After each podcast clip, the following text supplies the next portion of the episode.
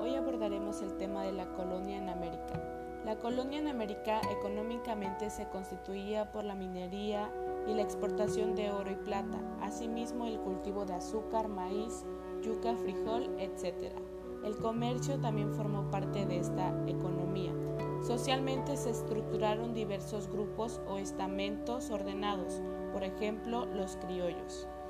Políticamente hablando, estaba dividida en virreinatos, capitanías generales y presidencias o gobernaciones. Cuando hablamos de la cultura colonial nos referimos a lo que se relaciona principalmente con las obras literarias, expresiones artísticas, costumbres, ritos y fiestas que se realizaron en la época colonial, los cuales permiten otorgar identidad a un pueblo.